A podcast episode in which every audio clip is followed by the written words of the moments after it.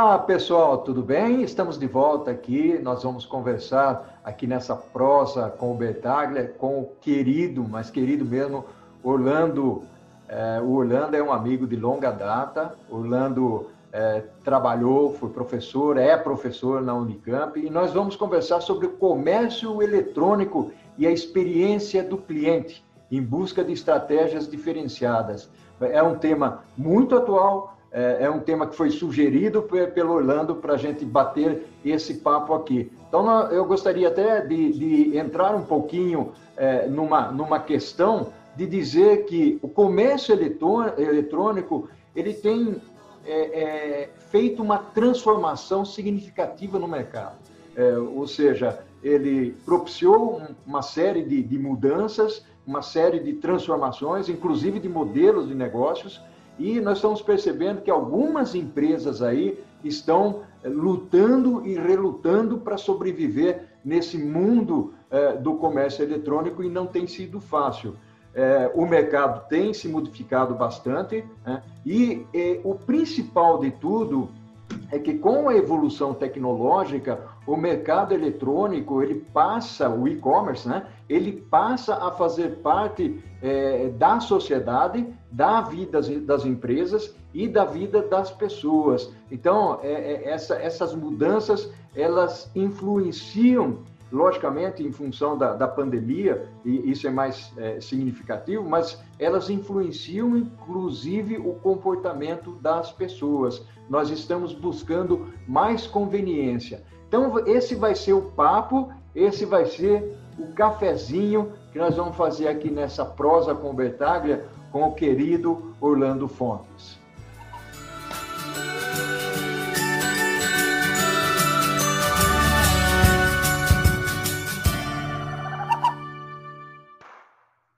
Querido Orlando, e aí, tudo bem? Vamos falar sobre, sobre o comércio eletrônico aqui no nosso café?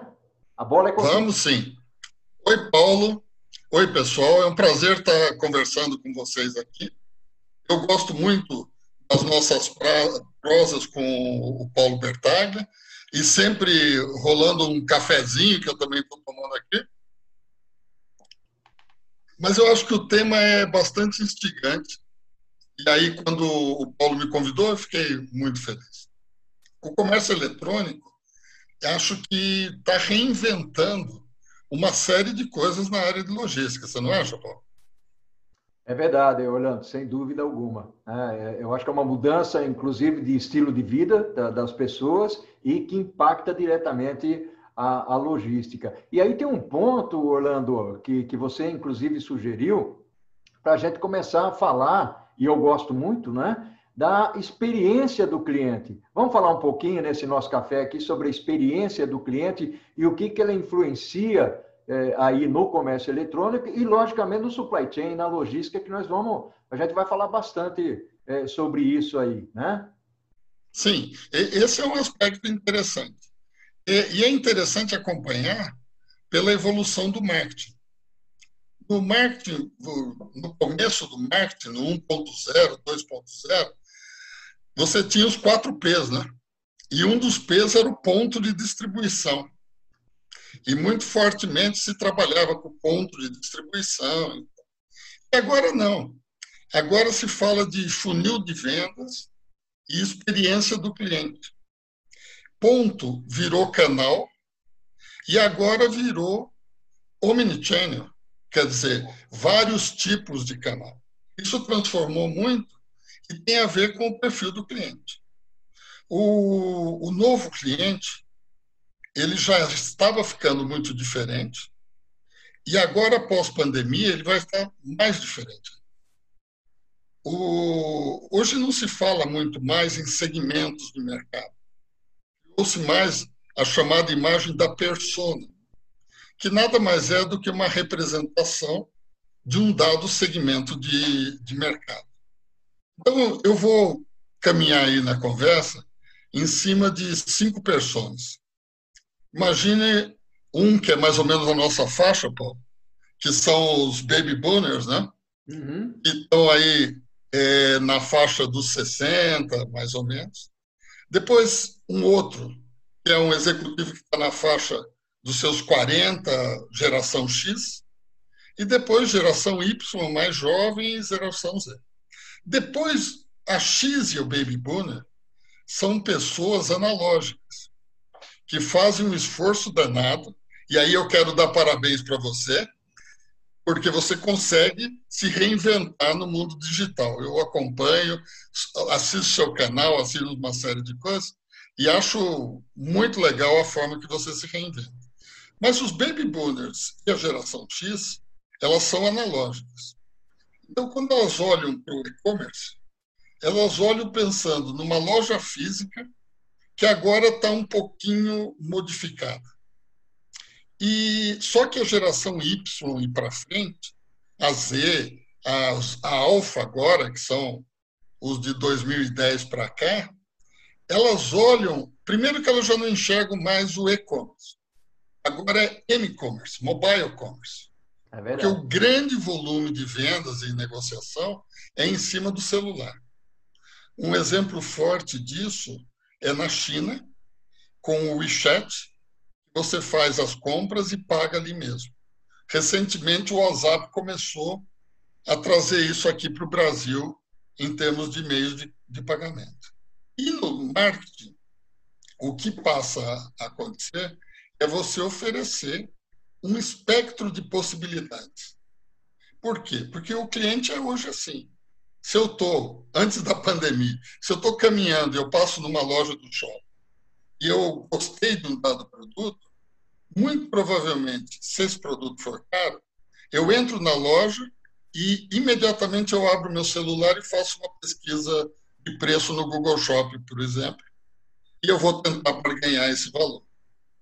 E isso vai tudo se misturando, e que se antes era um ponto de venda que você chegava com o produto, hoje é uma experiência de venda, por isso a experiência do cliente. Bacana, bacana esse, esse seu comentário e até alguns exemplos que você deu aí, né? É, é, eu, no ano passado, eu estava reformando uma, uma construção e uma das coisas que eu fazia era fazer visitas às lojas de construção, né? é, que para mim nada mais é, né? essa é a experiência do cliente que eu acho que vale a pena a gente comentar, nada mais é do que um grande showroom, ou seja, está se transformando num grande showroom. Mas o que, que é que eu fazia? Né? Isso vale para uma série de coisas. Eu ia lá, olhava o preço da pia, da torneira, do lavabo, né, do, do, do sanitário, dos pisos, né? É, e depois, no final, no final das contas, eu saía, né, tirava uma foto, via qual era o código, se estava certinho e tudo mais, quem era o fornecedor, né, a empresa que construía aquele, aquele produto, né, pesquisava em outros lugares, estabelecia um comparativo via internet e acabava comprando via internet. Né? É, é, eu acho que esse, esse é um, um aspecto interessante é, que vale a pena a gente puxar aqui, porque nós vamos. Aí já entra um pouquinho no contexto do omnichannel, que a gente poderia deixar é, é para mais tarde, mas quando nós falamos da, da, da, experiência do cliente aqui, ele quer experimentar uma relação múltipla, né, que é o omni, é, onde é, junta-se a experiência da loja física com a loja online. Ou seja, se eu sou um comprador da mesma empresa na loja física, eu entendo que na loja online, automaticamente ele está me enxergando e vice-versa. Né?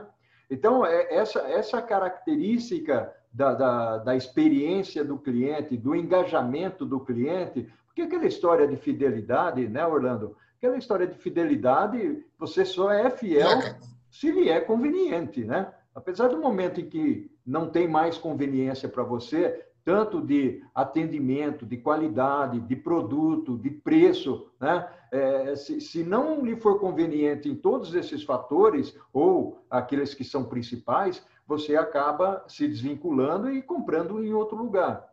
Então, é, é, essa experiência do cliente que você está falando e que relaciona é, características diferentes de pessoas, a gente pode até cair na, na geração alfa, ou falar até dos millennials, né? É, é tem, tem, tem, nós somos, eu queria entrar numa questão aqui, Orlando, que é, é a história, a história é a seguinte: nós somos imigrantes digitais, né?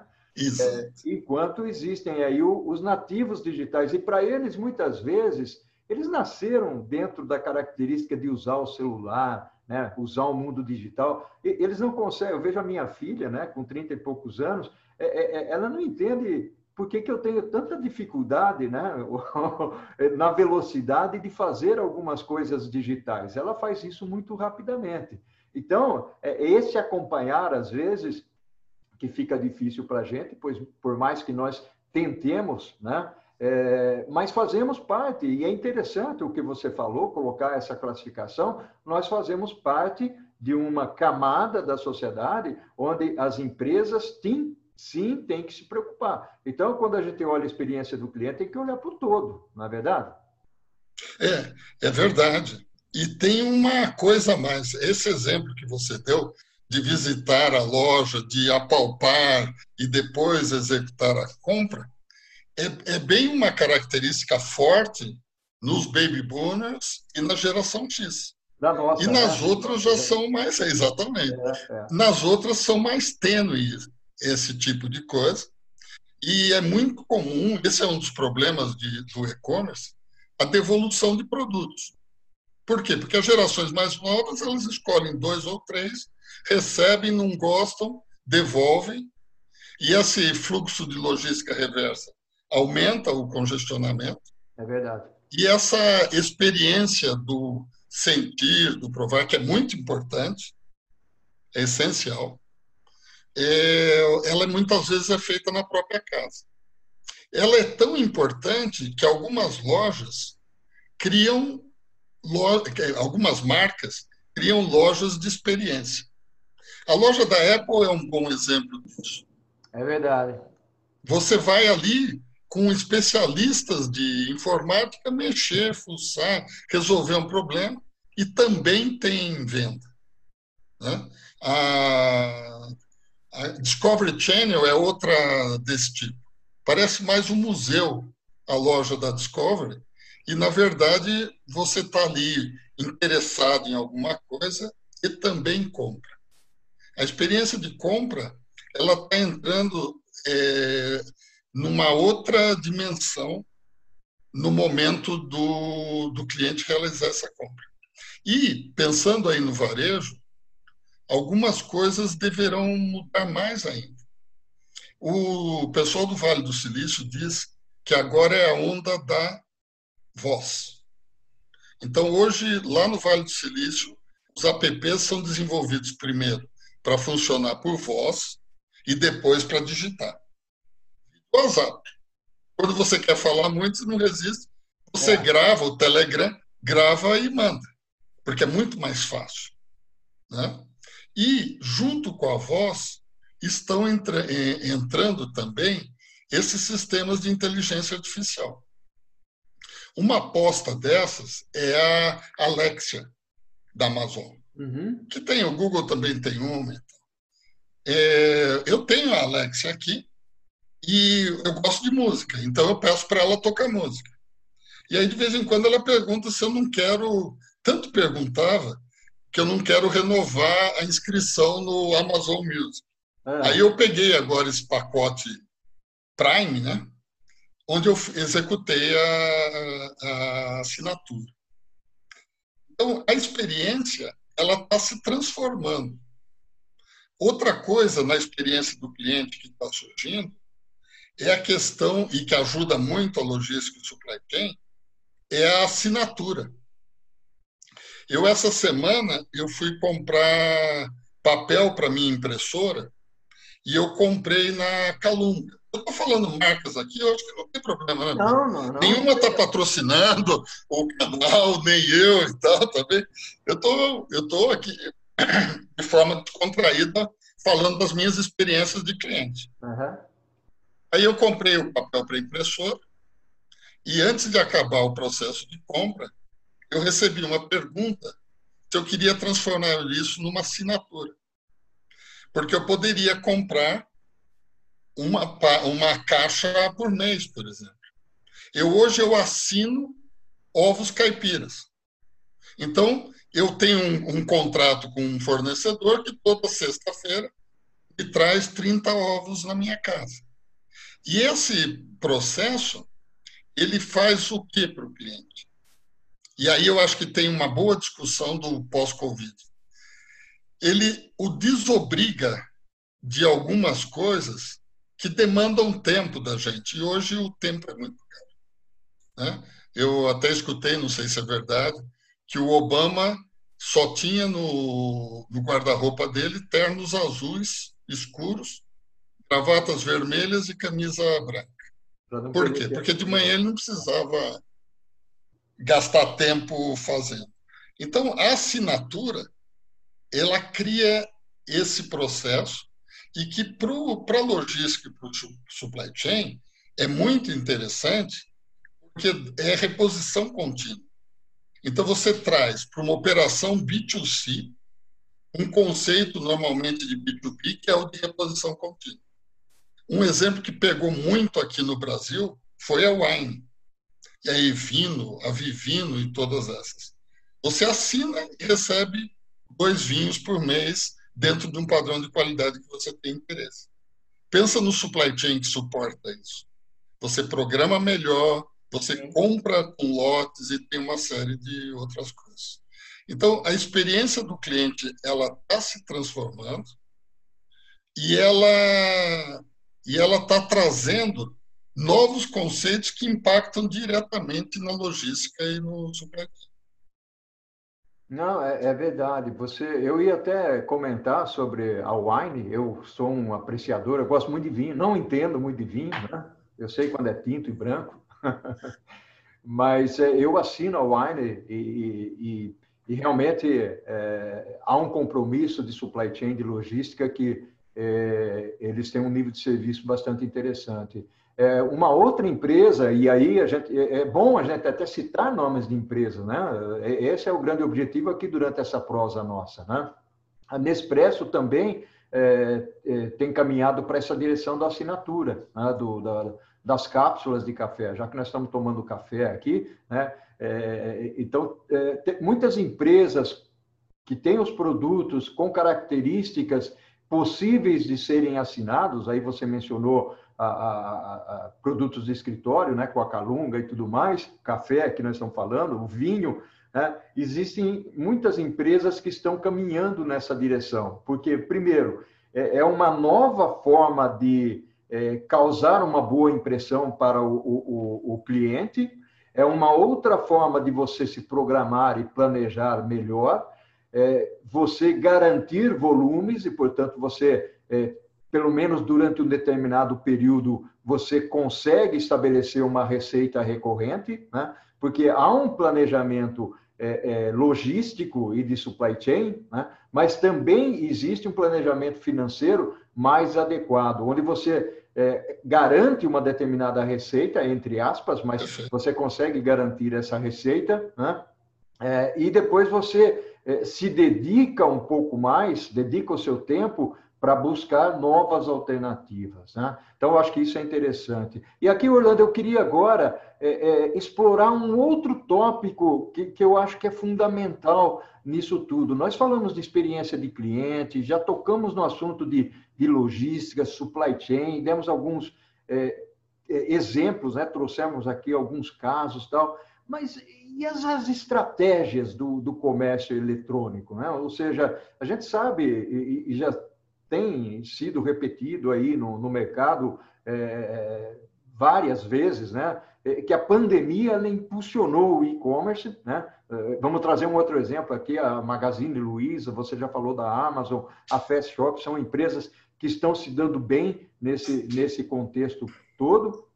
E, aliás, tem uma informação bastante interessante, eu peço desculpa se eu falhar na minha memória aqui, mas a Associação Brasileira de Comércio Eletrônico é, ela disse que desde o início da pandemia, ou portanto cento e poucos dias aí, abriram 135 mil novas lojas né, de comércio eletrônico. Quando antes disso, a média mensal de abertura, ainda acho que é bastante, né, era de 10 mil. Né? Veja que dado interessante, né, né Orlando? Ou seja, é, é, realmente é a conveniência e é a necessidade. Né?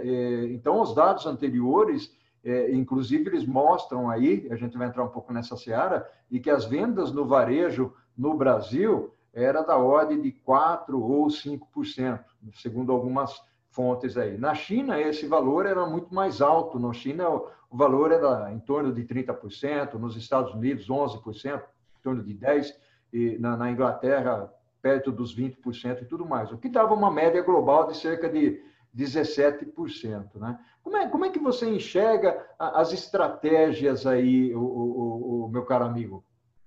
Olha, é, primeiro, eu, eu tenho uma grande questão comigo, que é uma coisa que eu persigo e, e sempre procuro entender, é que as estratégias do mundo funcionam para o Brasil ou não? E, e, essa é uma dúvida que eu carrego comigo.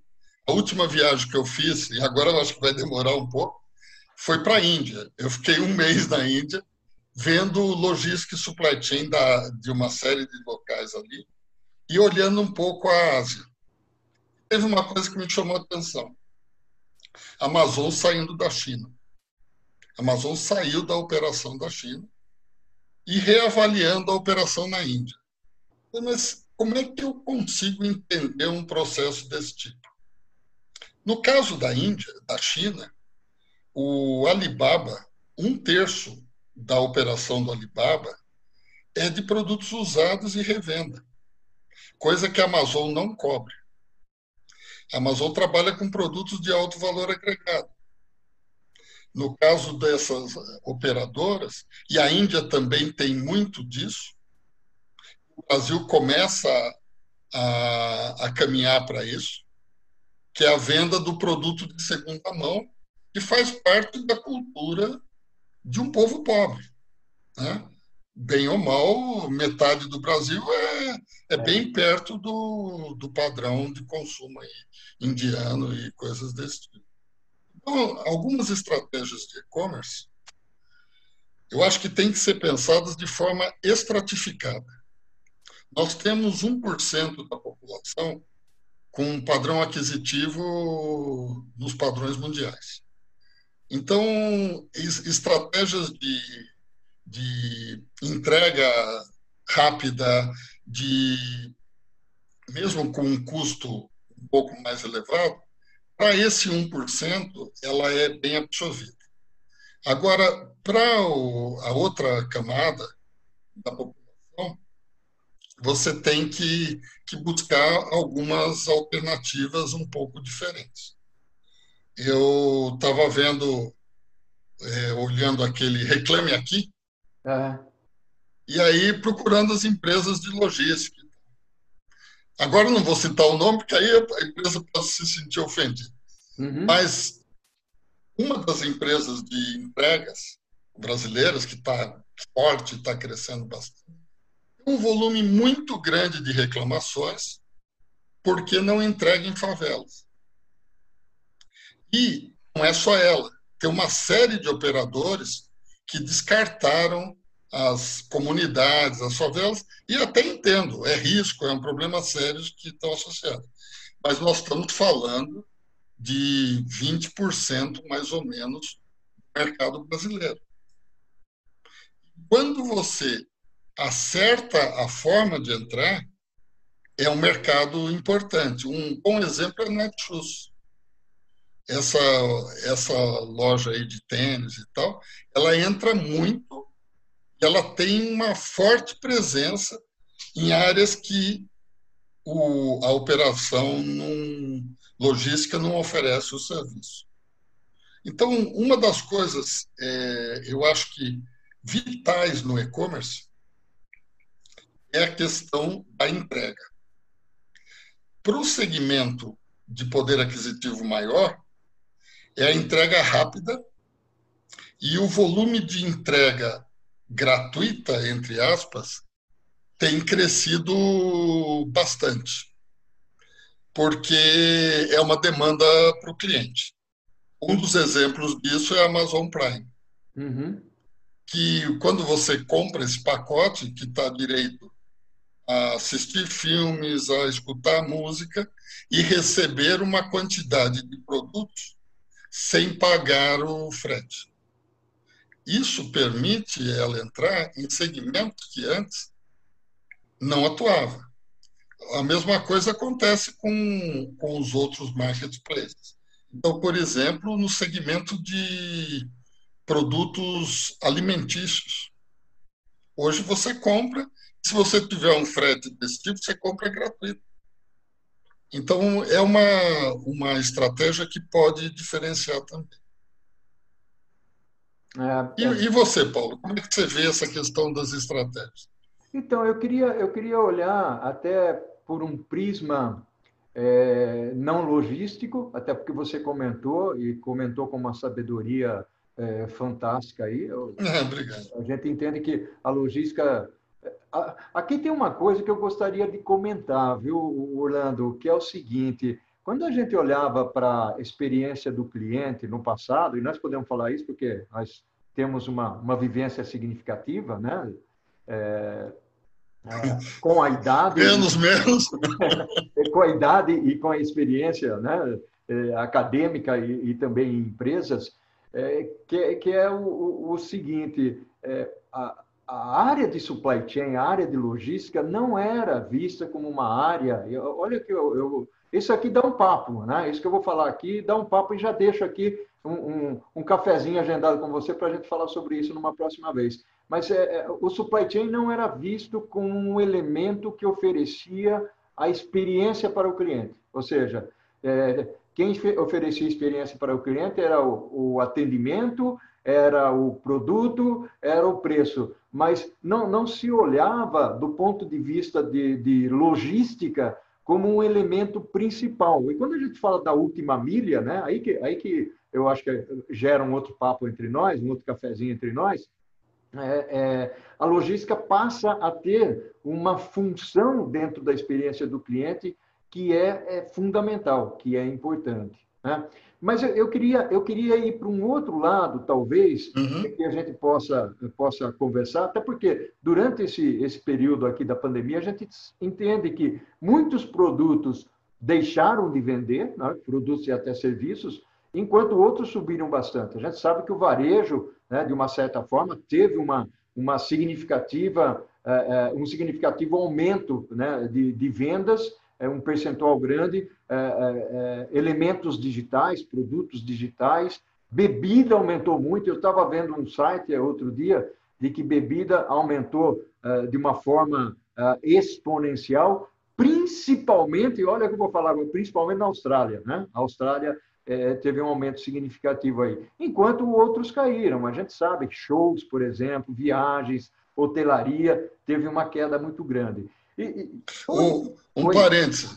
O impacto de não comer fora no meu cartão de crédito foi absurdo. Ah, olha aí, olha aí. Porque né, era o tipo de coisa que a gente fazia muito. É, então, é, é o, o processo mudou. E algumas coisas chegaram e ficaram. Então, por exemplo, a questão da compra do supermercado, onde você tem alguém que escolhe para você. Isso é um braço que tem a ver com o supply chain e ainda está muito mal resolvido. Eu faço compras em, em vários supermercados que por delivery. E aí acompanho desde o início da pandemia até agora algumas modificações e que vão consolidando algumas marcas. A primeira foi embalagem. No começo eles eram muito mal embalados, agora estão. Acho que vai vir uma nova fase de redução do custo do embalagem, porque está se usando muito papelão com um custo alto de, de produtos que eu acho que se reinventar alguma coisa retornável e é tal, verdade, deverá é. baratear. A outra coisa é na seleção do produto.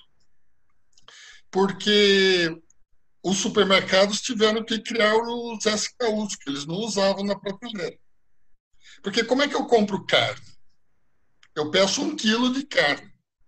Aí o açougueiro chega e fala: Você quer mais 200 gramas? Olha, ele está inteiro, é, tá bom, e 200. Como é que eu compro isso pela, pelo e-commerce? É, é. Eu compro por unidade. Então, hoje, se você vê uma série desses hipermercados, eles vendem por unidade. Você compra uma unidade de 500 gramas, uma unidade de 800 gramas. A, a maior dificuldade minha é em relação à banana, por exemplo. Porque banana, lá fora, se compra por unidade. Mas aqui eu sempre peguei assim, eu quero uma dúzia de bananas. E não é vendido assim, né? É vendido 400 gramas de banana quilo, é, é. por quilo. Então, esse processo, ele mostrou um, um hiato que os operadores logísticos já tinham na, no que se chamava de montagem de componentes. Eu lembro que, visitando alguns armazéns, eu sempre gostava de perguntar: vocês distribuem antena de TV a cabo? E aí o cara, ah, sim, e é fácil. Não, é um terror, porque eu tenho uma caixa com uma circunferência e um cabo. Só que eu tenho que armazenar em lugares diferentes e cria um, uma complexidade incrível. É, então, é. aí, num segundo momento, flexibiliza, porque qual é o problema de ter, ter que ter um número de série na, na antena vinculado a uma determinada caixa? Eu posso flexibilizar. E o que o, a montagem, por exemplo, montagem de celular, como uma das pontas do supply chain, na época que tinha a colocação do DDD, alguns operadores colocavam uma equipe para fazer isso. O que, que eles estão fazendo agora? Tem operador pagando para a pessoa ficar dentro do supermercado, fazendo a sua seleção inclusive alguns com uma estratégia bem interessante e agressiva de contratar pessoas mais velhas, senhoras, que selecionam muito bem os produtos e que fazem a, a entrega. Então, está se alterando um pouco o que era um processo é, sem a participação do cliente, agora ele está dentro do, da participação do cliente. É Porque, ó, vou te dizer uma coisa, Paulo. Nós éramos mal acostumados. Porque a gente aprendeu com a indústria que cliente não dá palpite. Né? Se eu tenho a minha linha de montagem, não vai ninguém entrar lá dentro e falar: olha, você não está trabalhando bem, trate de melhorar. Que é diferente num restaurante. O setor de serviços, e você está com o cliente ali, ele tem o direito de olhar a sua cozinha. Ele tem...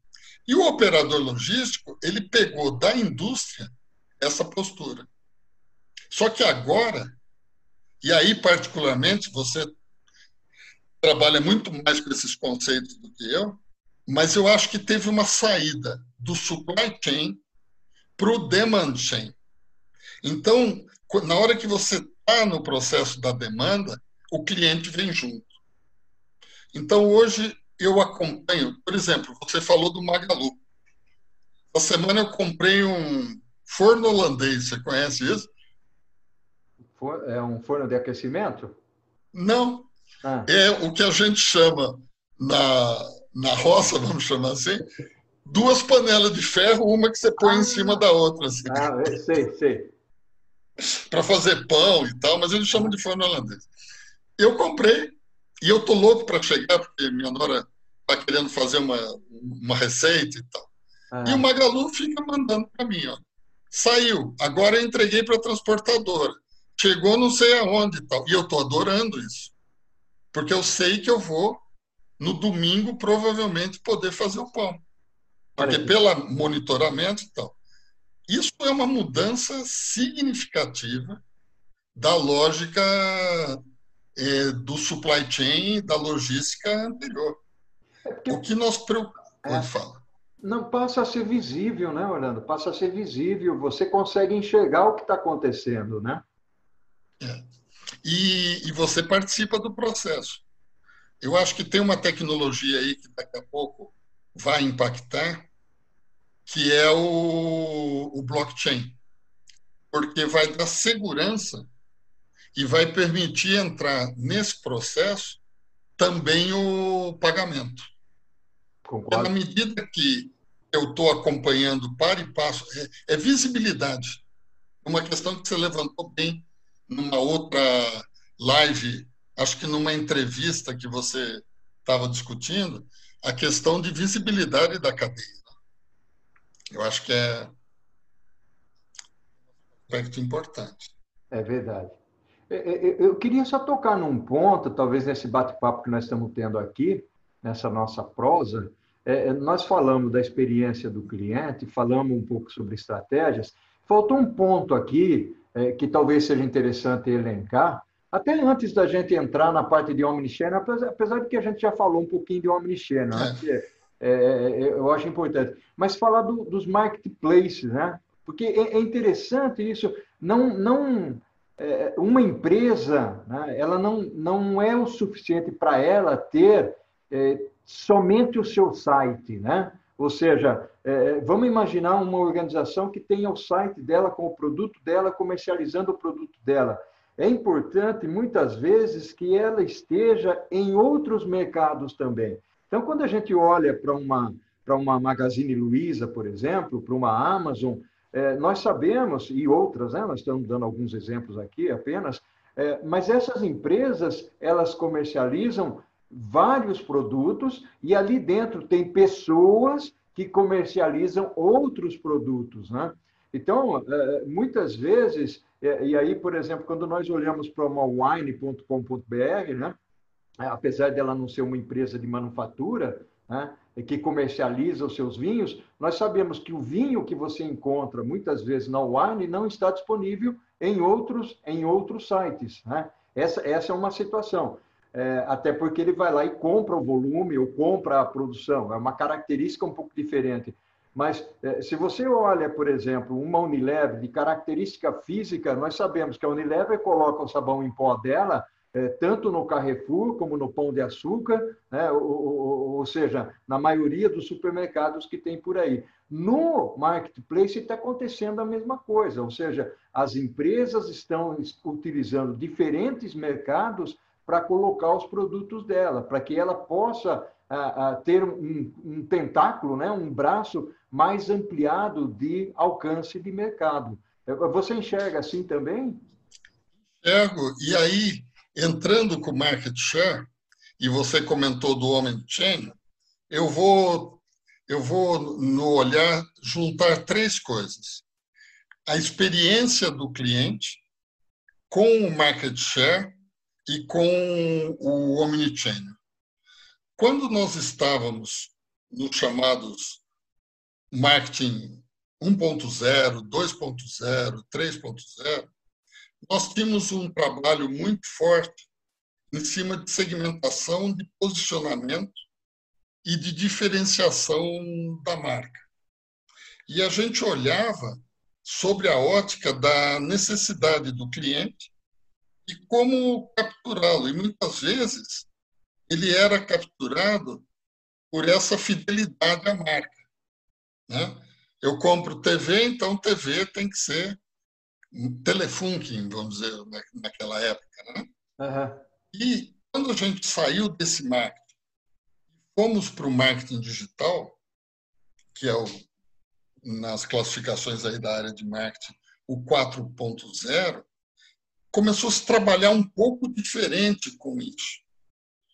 E, e, e, e você trabalha com três níveis, vamos chamar assim, que é o nível do envolvimento, o nível da experiência, e aí entra a experiência do cliente, e o nível de satisfação. No nível de envolvimento, e a gente vê um monte disso disponível nas redes sociais, e o pessoal fazendo live, e algumas pessoas, por exemplo, youtubers, que usam maquiagem e mostram como se maquiar e tal. Eles estão nessa, nesse momento tentando fazer com que os clientes assimilem os produtos e sejam atraídos para entrar numa segunda fase, que é a fase da experiência. Então, por exemplo, eu começo a ver uma série de informações sobre uma nova ducha lançada no mercado, e aí entro naquele estágio que você comentou, eu vou à loja porque eu quero experimentar. Ah. E eu vou arguir junto ao cliente. Então, aí eu estou com um processo de experiência. Para chegar no, no próximo momento, é o da ação. A ação é, é a realização da compra. E aí, a, a, a, coisa que é muito importante hoje no, no marketing digital e na, nesse momento de e-commerce é a segunda compra. Ou seja, eu estar num nível de satisfação que eu compro de novo. Agora, veja o que acontece quando você entra com um ambiente que é um marketplace. O marketplace, na verdade, é quase um supermercado multimarcas extremamente diversificado.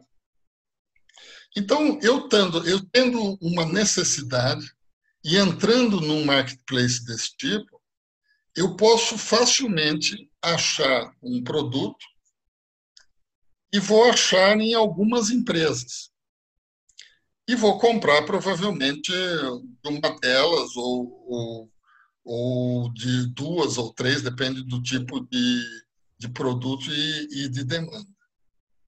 Essa, esse shopping virtual ele é muito forte. Um exemplo interessante foi a estratégia que a Magalu teve agora de abrir para pequenos vendedores é, a possibilidade de, de pendurar suas lojas virtuais no marketplace dela. E também contratando algumas dessas pessoas para divulgar a marca desse marketplace. Porque quanto mais conhecido, mais a possibilidade de você ter a ação de compra junto é mais forte. Agora, atrás do marketplace, tem que ter toda uma estrutura logística. E daí a dificuldade. Por quê? Porque na hora que eu estou comprando, por exemplo, da americana.com, eu estou esperando o padrão logístico da americana e o nível de serviço da americana. De repente, eu recebo uma informação que esse é um produto importado que pode levar dois meses para chegar e, e, que pode ter problemas de atraso em função do atual momento de, de operação marítima e coisas desse tipo. E aí eu, tomo, eu vou para aí. Eu não estou comprando no Alibaba. Quando eu compro no Alibaba, eu já espero isso. Eu estou comprando uma loja chinesa. Agora, no Americana, não. Então, o marketplace ele traz por trás a questão da operação logística. Quanto melhor você tiver essa operação logística, mais você reforça as operações e as vendas. E aí que entra a questão do omnichannel. Por quê? Porque eu não tenho só a loja virtual, eu tenho a loja física também. E, e, e não adianta mais ser o multicanal. Porque a evolução para o Omnichannel, aí eu já estou entrando um pouco no Omnichannel, ela saiu. Eu tinha um canal só, que era o canal físico. De repente, eu abri dois canais e abri um canal digital. E tive uma série de problemas nesse momento. Eu cheguei a, a, a desenvolver alguns trabalhos de empresas que entraram no mundo digital, por exemplo, uma empresa distribuidora de materiais de escritório na Bahia, e que ela não sabia como tratar os pedidos que vinham do Rio Grande do Sul para comprar o produto. Tanto que depois começou a ter essa coisa, que região você está? Porque existem diferenças nesse processo, né? De preços, de disponibilidade. É, Aí, é eu passei a, a vários canais. Então, eu tenho a venda por telefone, eu tenho a loja física, eu tenho a loja digital. Mas trabalhado de forma independente, coisa que incomoda muito até hoje. Eu, aí novamente, se é crítica, eu já não vou falar empresa, mas eu vou comprar um determinado produto, por exemplo, uma televisão, e eu vejo na loja digital da empresa num preço, e quando eu vou na loja física é mais caro. Eu falo, como? Eu estou comprando da mesma empresa. Isso é um problema de gestão multicanal. Na hora que eu vou para o Omnichannel, e o Omni vem de onipresença, quer dizer, está é, é, tá tudo junto e tudo igual, as coisas se misturam. Só que aí vem uma série de problemas logísticos. Por exemplo, a gestão de estoque. É. Por quê? Porque na hora que eu compro numa loja física ou compro numa loja digital, automaticamente o estoque tem que ser atualizado. Eu não posso vender para um cliente na loja física e não ter atualizado na loja digital. Se vocês olharem hoje, fica claro que algumas redes de farmácias não têm operação omnichannel. Elas têm multicanal. Por quê? Porque muitas vezes você compra na internet, tem um compromisso de entrega em 24 horas e leva dois, três dias para entregar. Por quê? Porque acabou o estoque. E acabou o estoque por quê? Porque na loja física foi vendida e não foi atualizada na digital. Então, o desafio do Omnichannel, e tem empresas muito boas em fazer isso, é conseguir fazer essa gestão transparente, de tal forma que eu possa, inclusive, estar em dois, três marketplaces diferentes, com características diferentes, tem um problema de tecnologia da informação forte, mas eu consigo fazer uma gestão única. E é interessante, se você perguntar o que, que é melhor, loja física ou loja virtual, é, eu vou dizer que é os dois.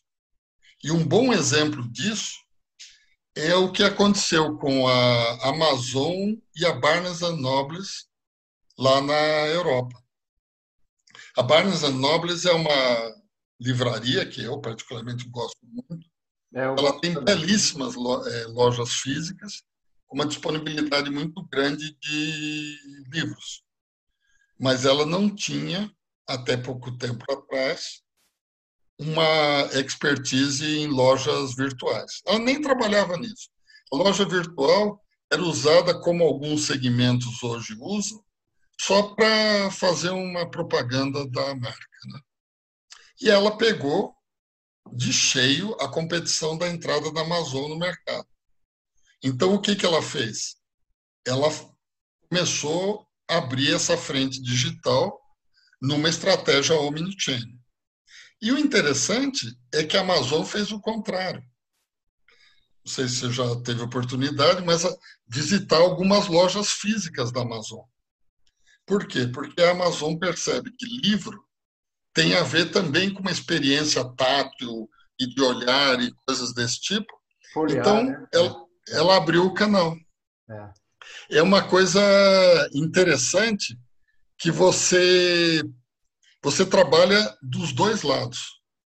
E é por isso que eu acho que o que vem vindo aí é essa estratégia omnichannel e, e bem é, difícil para empresas que já estão com sistemas multicanais incorporarem, se saírem bem na, na é. É. eu, ve, eu vejo, eu concordo com você, eu acho, eu acho que essa cobertura que a gente fez, inclusive, de Omnichannel aí no nosso bate-papo, é, existe uma linha muito tênue entre a, a loja física e, e, a loja digital. E você tocou num ponto que, que é muito interessante, ou seja, quando você vai para o mercado digital e você vê que ali tem um preço, né?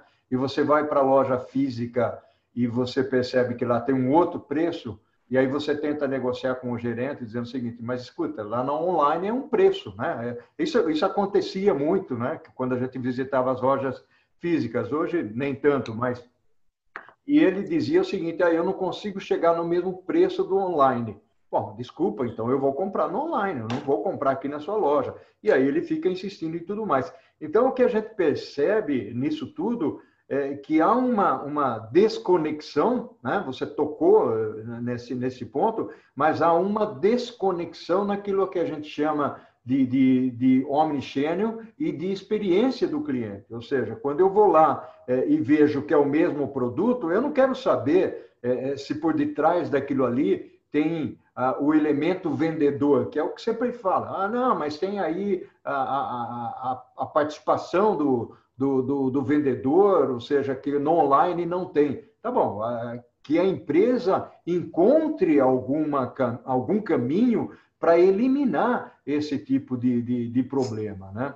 Eu, eu queria entrar, explorar um pouco agora, o Orlando, nesse nosso, nessa nossa prosa, nesse cafezinho aqui, é, como é que fica a, a, a, parte de vantagem competitiva para as empresas? Ou, ou até, eventualmente, nem tanto vantagem competitiva, mas o que é que elas devem fazer para sobreviver no contexto do supply chain no comércio eletrônico. Né? Nós falamos aqui bastante de logística, tocamos um pouquinho na, na, na, última milha, já falamos de visibilidade, menos de rastreabilidade, mas tem todo, tem todo esse, esse contexto. O que a gente entende, eh, logicamente, é, é que, que toda a cadeia, todo, todos os eslabones, né, como diz o, o, no espanhol, os elos da, cache, da cadeia de, de, abastecimento, eles têm que funcionar de uma maneira bastante adequada, seja otimizando o estoque, otimizando o transporte, reduzindo o custo. Eu acho que aí tem uma,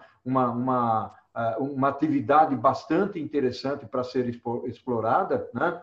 É, e aí, é, a satisfação do cliente é aquilo que nós falamos lá no começo, ou seja, tem produto vai entregar na data, porque você falou, ah, promete em 24 horas, mas entrega em três dias, que é o ramo farmacêutico. Né? É, esse é um cuidado que tem que ter, porque dentro do, do aspecto de, de, satisfação de cliente ou de expectativa do cliente, é algo que não foi atendido. E, portanto, aquele aspecto de fidelidade que a gente mencionou lá no começo, realmente desaparece. E aqui é, é, eu até lanço uma teoria. Ah, né? Não sei se você concorda comigo. Empresas, por favor, esqueçam a palavrinha fidelidade. Não trabalhem mais com a palavra fidelidade. A gente via, ah, lança cartões para poder fidelizar o cliente, faz isso aqui para fidelizar o cliente. Não, elimina a palavra fidelidade, trabalha dentro do contexto da, da, da a, a expectativa do cliente, né? ou, ou, seja, a experiência do cliente, é, é, é esse que é o nosso grande foco aqui. Então, é, eu acho que é, dentro do, da evolução da administração, né, que, é, nós, nós somos da logística, a gente, a gente sabe, a logística existe há 30 anos. Né? O Orlando, antes disso, falava de distribuição física, né? era outro nome que se dava para esse negócio. Né? Então, há uma evolução, né? e nessa evolução, eventualmente, substituir algumas palavras não vai fazer mal é, para ninguém. Então, a eficiência no supply chain ela é importante, está aí a tecnologia para ajudar. Você usou o conceito do demand chain, você tocou na palavra aí de, de demanda, né, na cadeia de demanda, ou seja, o mercado é, puxando. Gostei de uma outra expressão que você usou aí, né, que é importante aqui, até para as pessoas que estão no, nos ouvindo nesse, nesse nosso café aqui, é, que é o, o, o, cliente participa, né? Ele participa do serviço e da entrega do produto que é o exemplo da, da Magazine Luiza que você deu aí, né? Então, eu acho que eh, eh, foi um papo bastante bacana, a gente fala, fala demais, né? Nosso cafezinho aqui. Eh, eu acho que tem que ficar aqui um outro café, né? Para a gente explorar mais essas, essas coisas, né, Orlando? O que, que você acha disso? Não, sim. É, indo aí para os finalmente também, Paulo, você economizou uma pergunta que eu ia fazer para você, é. Eu ia perguntar, na década de 70, se você já mexia com logística, mas, na verdade, não, não, não existia a palavra. E aí, a gente acompanhou isso, acho que você, na trajetória empresarial e eu na trajetória acadêmica, como é que o conceito foi crescendo. E tivemos um auge na década de 90, onde logística e supply chain viraram o grande diferencial competitivo das empresas. É verdade. E era onde se ganhava mercado e era onde se posicionava.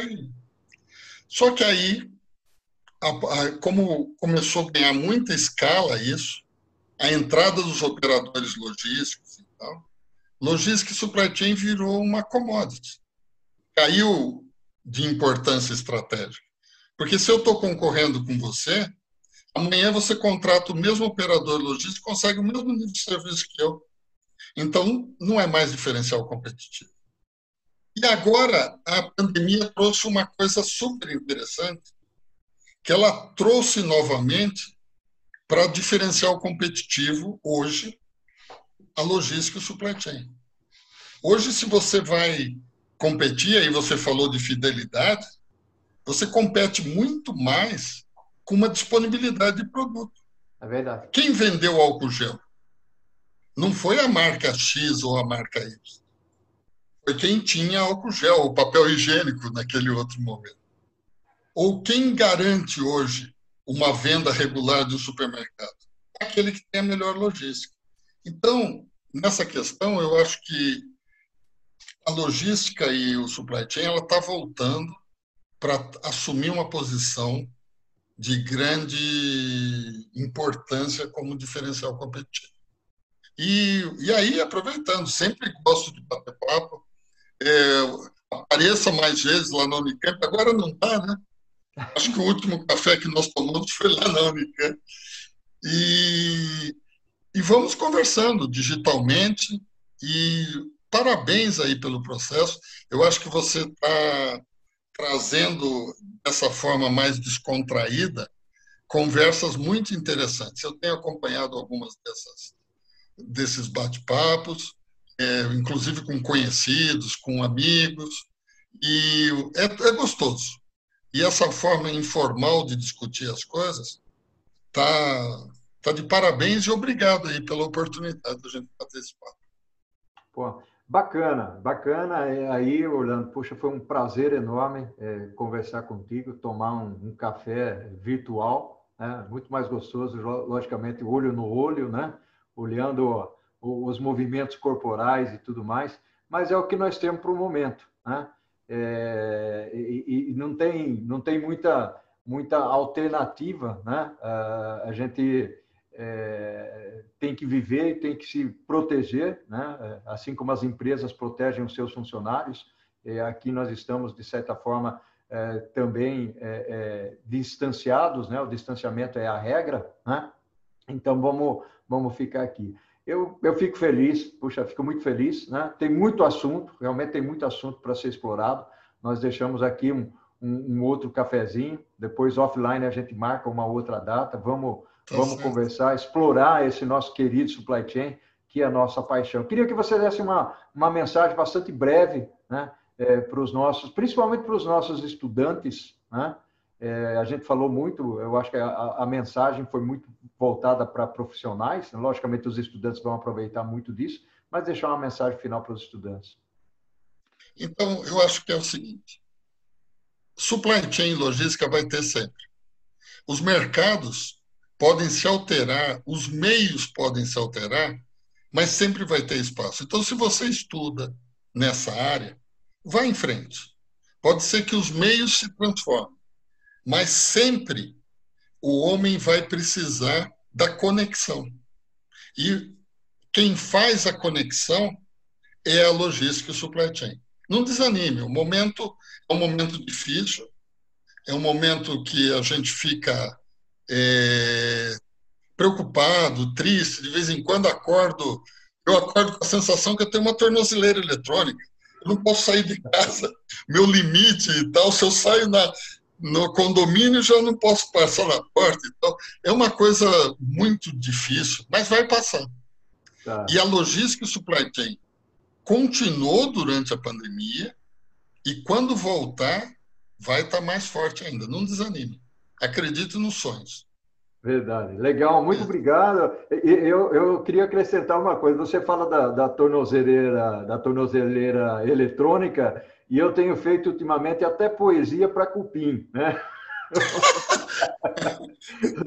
Olha teu post aí do Face. A minha esposa fala, Paulo, mas peraí, o que que está vendo? Tira fotografia de Siriema, tira fotografia de Cupim, né, e coloca lá. Mas faz parte, eu acho que é, é inundar a rede de coisas positivas, né? E você tem razão, Orlando. A, a, a logística, a supply chain veio com uma força fantástica, sempre teve essa força, mas agora é, ela mostrou realmente é, que por que, que ela existe, o que, que ela faz, o que, que traz para a sociedade, né? que é esse valor estupendo de entregar e movimentar produtos né? é, na cadeia toda. Tá bom? Um abração para você, tá? E vamos, vamos falando, tá bom? Muito obrigado pela conversa. Tá. Obrigado, Orlando. Abração, cara. Tchau, tchau.